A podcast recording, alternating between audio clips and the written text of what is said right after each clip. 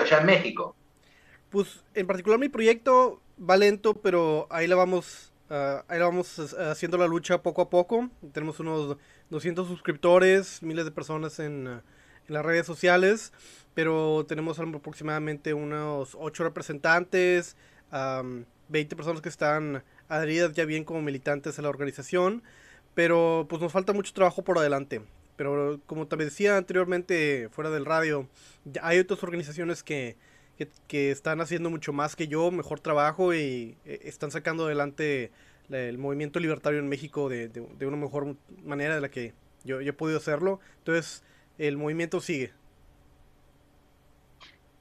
Yo te quería preguntar eh, por el tema de la juventud, ¿no? Y la juventud estudiantil también. ¿Cómo ven el liberalismo libertario eh, esas ideas, cómo se ven en la universidad, cómo están vistas. Hay eh, seguidores jóvenes, porque acá eh, mayormente hay seguidores jóvenes.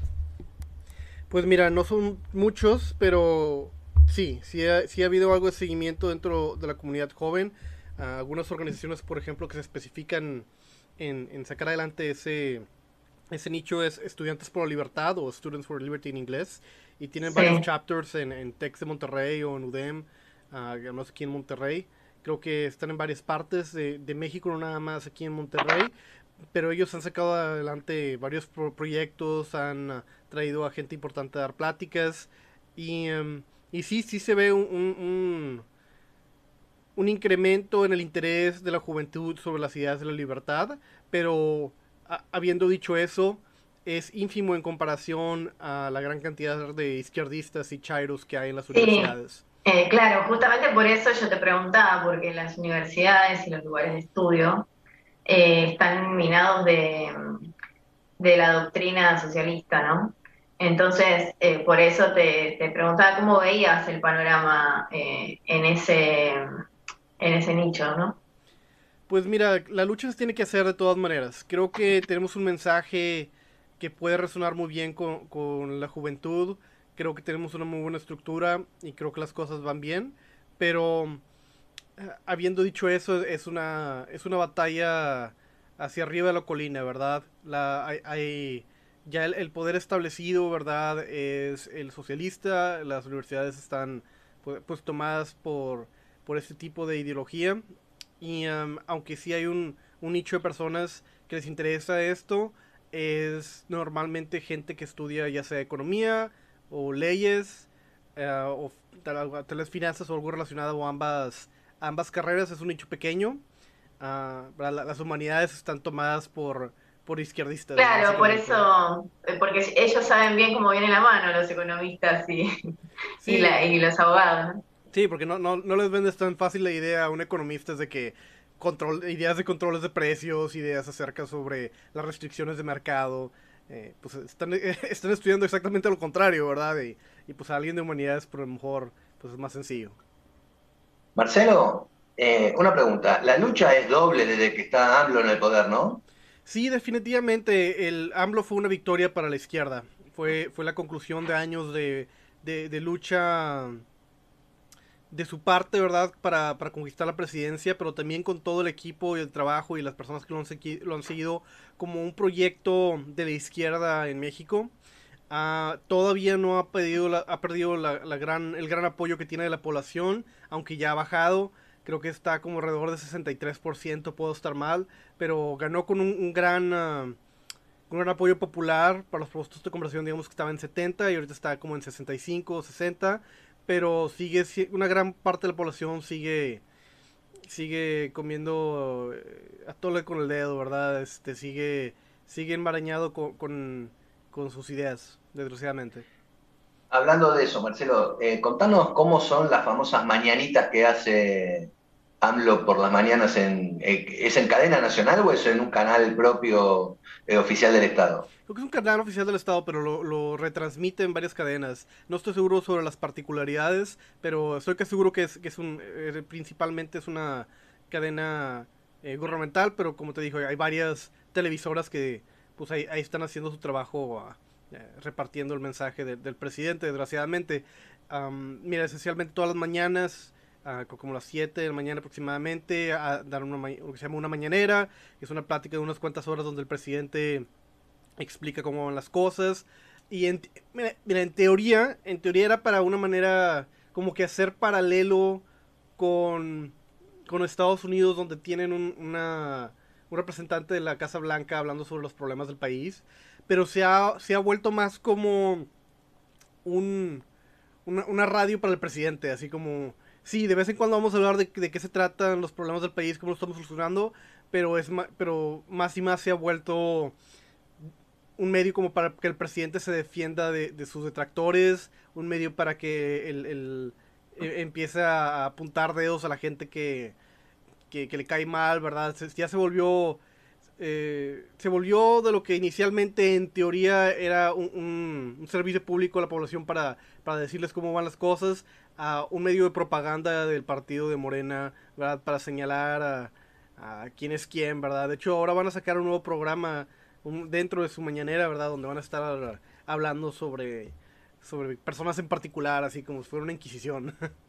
Ah. un poco copiando lo que fue a lo presidente, ¿no? Cuando Hugo Chávez en Venezuela, creo que eran los sábados, eh, llegaba a ser este rally de 12 horas de, estar frente a la cámara que hasta cantaba y bailaba, o sea, ya no sabía más qué hacer, que aparte de hablar, este, también cantaba y bailaba, el tipo este. Pues sí, es publicidad gratis, o sea, de otra manera esta persona tendría que pagar por ello como cualquier eh, actor político, ¿verdad? Pero se está haciendo de la mayor cantidad de, tiempo aire posible, ¿verdad? En las cadenas para poder levantar sus números y tener crear más consolidación ah, popular. Marcelo, nosotros acá en Argentina eh, sufrimos eh, bastante violencia mediática. ¿Qué, qué, se refiere eso? ¿A qué me refiero con violencia mediática? Al ataque que hace el sector oficial o el sector progresista o todos los sectores paralelos que acompañan a este, a este gobierno y atacan obviamente a la gente que piensa distinto. Eh, no sé si conoces a Javier Milei, que es un prestigioso economista acá argentino. Eh, hace, cosa de, hace cosa de 15 días en, eh, en un programa de televisión, uno de los más este, rating que tiene, programa político, lo acusaron de nazi, lo trataron de nazi. Y ya ni siquiera un tipo autoritario, eh, de mal carácter, no, no, no. Ya decirle nazi, es, o sea, no sé qué, qué peor es eh, políticamente de, ah. decirle que nazi. Aparte, no sé qué aparato de represión maneja mi ley. O sea.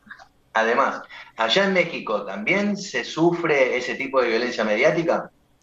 Pues mire, en un menor, en una menor, en una menor cantidad. el el tipo de estrategia que tiene el presidente actualmente en relación a, a cómo lidiar con la prensa eh, son dos maneras. Una, a través de programas de gobierno, ¿verdad? Que tienen de, pues de programas de cadena pública, le dan tiempo aire a gente que está a favor de sus ideas. Así que si tú quieres hacer un programa sobre qué tan bueno es el presidente, ¿verdad? Te dan un espacio en la televisora, pero si tienes ideas diferentes, pues no te la dan. Y luego por otra parte dentro del mismo programa como decía de la mañanera empieza a, hablar mal de medios en particular de que el Reforma o tal canal es chayotero, ¿verdad? tal tal periodista me cae mal, ¿verdad? Tal, tal persona periodista está como parte de la mafia del poder, entonces es una ¿Con nombre y apellido, Marcelo? ¿Perdón? ¿Con nombre y apellido? Sí, sí, sí, con nombre y apellido, o sea, cuando son, cuando son periodistas se lo dice, ¿verdad? Sin, sin miedo, sin pelos en la lengua. Eh, y pues la verdad está, pues está usando el dinero público para, para hacer acciones pues, más políticas, ¿verdad? Pero pues como que ese esa diferencia como que legalmente está muy muy en el área gris, entonces no hay realmente ningún tipo de repercusión al respecto. Pero así es como lo hacen, no es tanto uh, tal vez como es en Argentina de esa manera, pero pues tienen otras monedas aquí en México. Y contame cómo fue ese encuentro que tuvo con Donald Trump, que hasta el mismo expresidente lo, lo citó como uno de los mejores eh, periodistas, eh, periodistas, pero uno de los mejores presidentes de México, de la historia de México. Pues sí, mira, lo que sucede es que para eh, creo que la palabra, no sé, es este irónico, ¿verdad? Lo cual es la palabra específicamente para describirlo, pero es, es curioso, vamos a verlo. Es curioso cómo está la situación entre Manuel López Obrador y Trump en su momento, porque Trump necesitaba eh, quitarse un poquito e, ese estigma de racista ah, y al mismo tiempo que hacía políticas pues, que, no beneficiaban a, México, ¿verdad?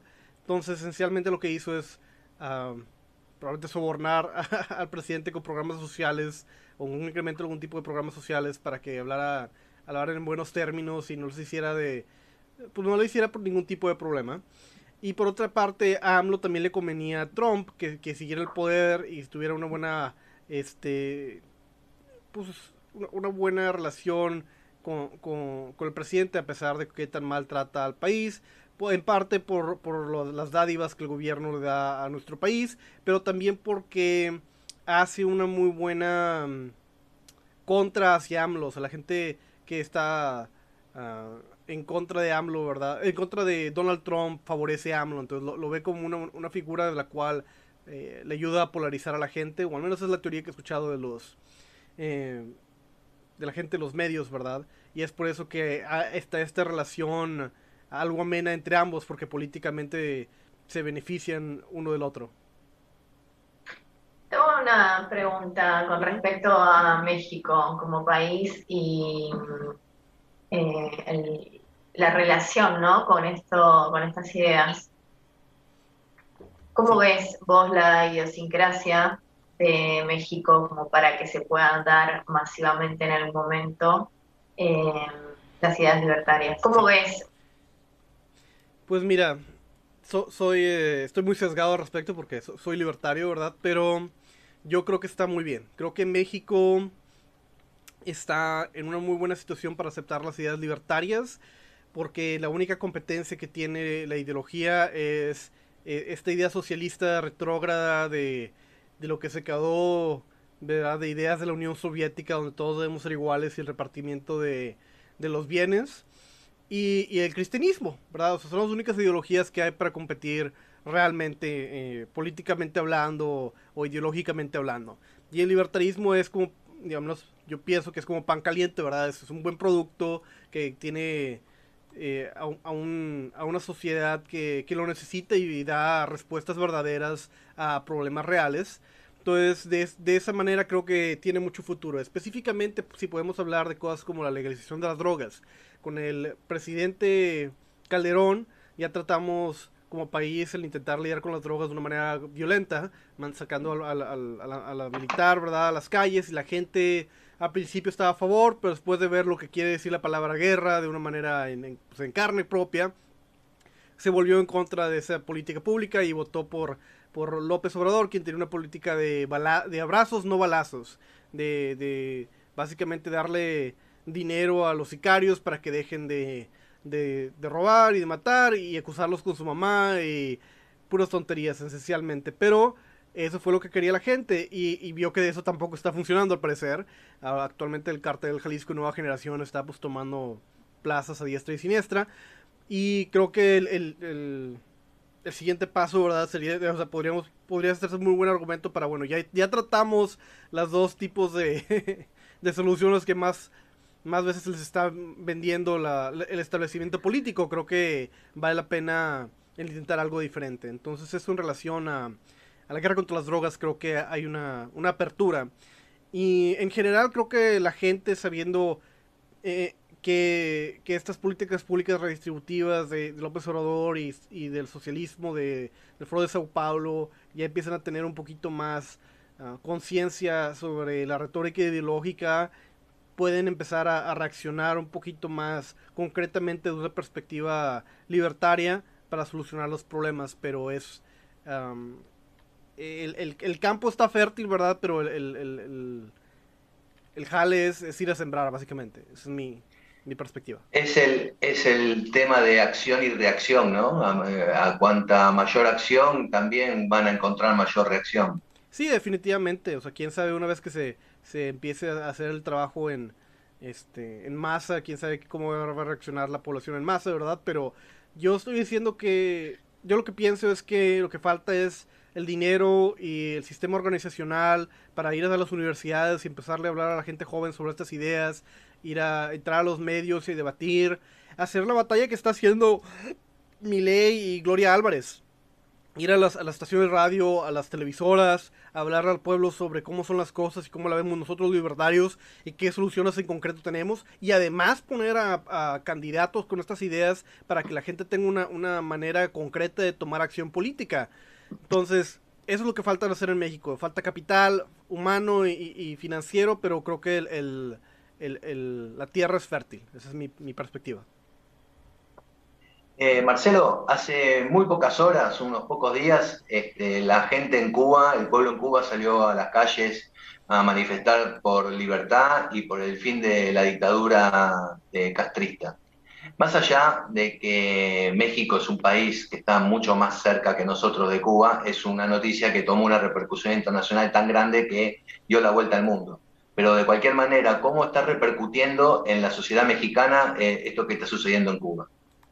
Pues mira, en general, desde los pocos círculos que yo me muevo, ¿verdad? Puedo decirte que la gente está a, favor de una revolución cubana, está a favor de que la gente se quite el yugo de la dictadura cubana y, también asocian, bueno, en menor medida, ¿verdad? Pero al gobierno de López Obrador con Cuba, con estas ideas socialistas del socialismo del siglo XXI, a través de programas que que, que AMLO ha, propuesto para tener una, mejor conexión con Cuba, como donarles vacunas o como el programa en el cual atrae médicos. Toda esta relación entre Cuba y el, actual presidente se hace presente en este contexto de, del intento de, pues de manifestaciones en Cuba en contra del régimen ah, actual dictatorial. Y, y México así lo percibe, como que vemos cómo está Cuba, vemos cómo está Venezuela, para allá va México. Ese es, ese el típico discurso actualmente de la oposición en México y, es en ese contexto en lo que lo vemos como, como una como la conclusión lógica de lo que llevan este tipo de políticas públicas. Hola, bueno, yo te quería preguntar eh, qué pensás vos sobre el manejo que hubo en México con la pandemia con respecto a lo económico y con respecto a esto del confinamiento y demás. Pues mira, es un tema complicado, pero en, general mi, mi, perspectiva es que el, el, gobierno hizo un mal trabajo en relación a la partición de vacunas. Creo que debíamos haber optado por un, tal vez un programa más de libre mercado en el cual se hubiera dejado que la gente pudiera comprar las vacunas, que no las hubieran racionado, que hubiera, hubiera un control por el, sector privado alrededor de las vacunas, en particular porque vi o, escuché eh, programas al, respecto de cómo cuando traían las vacunas no tenían dónde refrigerarlas y andaban buscando a última hora cómo refrigerarlas. hubo algunos casos donde no las aplicaban bien o te aplicaban aire, unas... Pues, todos pueden cometer errores, ¿verdad? Pero pues e, es, un, es una pena que sea con el dinero público estos errores tan grandes como no tener un plan más, este, más concreto acerca de cómo se debería hacer la repartición de vacunas. Eso en relación a, a, la vacunación y en, relación a cubrebocas, yo creo que fue una buena medida. Creo que la gente debería de... lo que pienso es que deberíamos de haber movido un modelo donde la gente hubiera tomado, a una forma en la cual la, gente pudiera tomar el riesgo por su propia parte, donde si una persona de negocios quiere abrir su, su sustancia, ¿verdad? O su, su negocio o cualquier tipo de, de, lugar, mientras la gente esté dispuesta a, firmar algo donde dice que está tomando este, responsabilidad de lo que está haciendo, pues es, su salud y ella, ya sabrá qué hacer al respecto. Sí, la verdad que la respuesta que, que, estás dando es muy acertada, ¿no? Porque el tema este de, bueno, si vos te querés comprar la vacuna y dártela, que tenga que ser eh, un libre mercado, ¿no? Y así una libre elección también, porque pasa mucho el, tema de la propiedad privada, el tema del lado de la vacuna, de, comprarla o no comprarla, y también el lado del cuerpo, ¿no? el cuerpo también es la propiedad privada y el lado de elegir o no elegir eh, ponérsela, que no sea un tema de Estado, que sea obligación o no obligación, ¿no? Sí, claro, la, autonomía individual sobre todo. Y, y pues la gente no quiere escuchar eso, o sea, la gente quiere una solución sencilla. Sí, la gente quiere a papá y mamá, por e, eso. Exactamente, quieren saber que el gobierno se va a encargar de ello y a ellos ya, ya se, se, preocupan de ello. Y, y pues realmente las cosas no deberían de ser así, y es, es, y es impopular decirlo, ¿verdad? Pero sí, el, el la, la, manejo de la pandemia se debe haber hecho de una manera pues más de libre mercado, de una manera en la cual la gente pudiera decidir cuál es la cantidad de riesgo que quería eh, tomar con su, con su propio cuerpo, ¿verdad? Y sus negocios, y, y, que la gente tomara pues también las consecuencias que, que esto conlleva, ¿verdad? Marcelo, una última pregunta te quiero hacer. ¿Qué le dirías vos como libertario y como eh, eh, encabezando el Partido Libertario Mexicano, ¿qué le dirías hoy a López Obrador?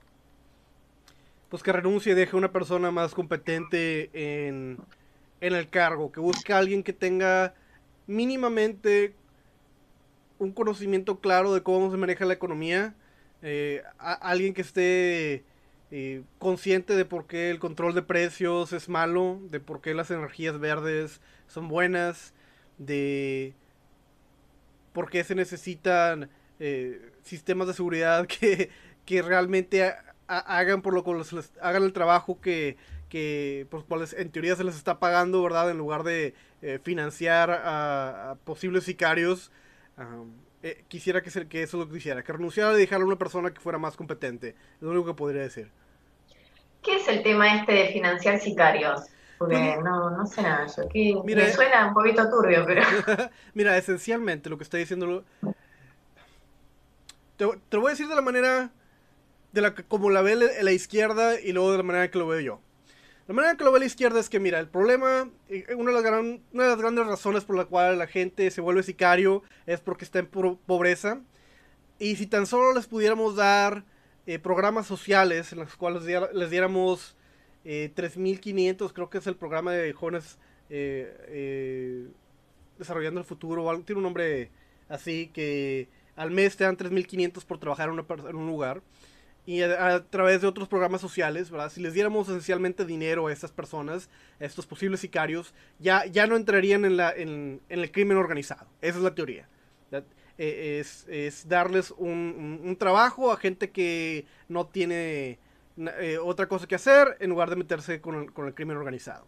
Ahora, esa es la manera en que lo ve el gobierno. La manera en que yo lo Pero veo, un trabajo, discúlpame, un trabajo o un plan de pago que sea, o sea, que seas bajo ningún tipo de trabajo, digamos, que el Estado le, le pague sin que trabaje, decís vos, o que le, les brinde un eh, empleo y que sean pagos por ese empleo mínimo que hagan.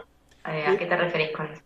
Pues mira, en teoría tienen que hacer un trabajo para ello, pero eh, prácticamente lo que termina sucediendo es que el empleador se queda con una fracción del dinero y le da el otro dinero a la persona y no tiene que ir a trabajar. Esa, es, la, esa es, la, realidad del país, esencialmente. Pero sí, en teoría, si estuviera jalando, funcionando bien el proyecto, ¿verdad? Sería que se les diera algún tipo de empleo a, estas personas y se les diera 3.500 pesos a, a estas personas para que en teoría no, no vayan a matar gente en la calle. esa es la teoría del presidente en general. De, una inversión social para que la gente tenga una alternativa a, ir a matar gente.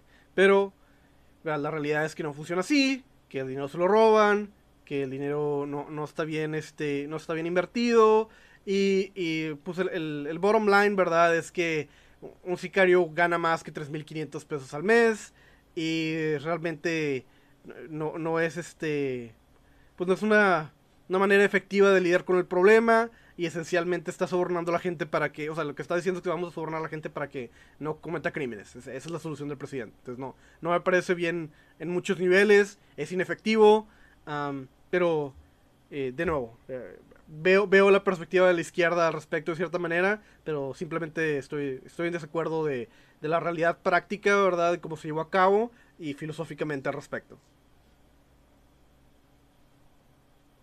Bueno, Marcelo, eh, te agradezco, te agradecemos acá con Sol eh, tu presencia. Eh, fue muy linda la charla, me gustó tu bandera con el no me chingues, ¿no? Muchas gracias. también significa es no me pises, ¿no? no, no, se dice nada más, quiere decir, es una, una manera en la que México decimos que, que no nos molesten, básicamente.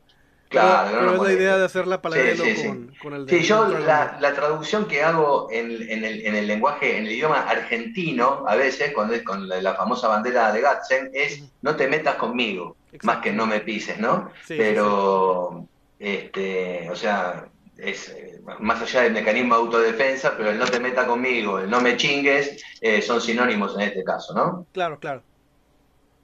Bueno, Marcelo, eh, muchas gracias, te agradecemos. Vamos a dejar abajo en el blog, en nuestra página, eh, los links de tu página y de tus redes.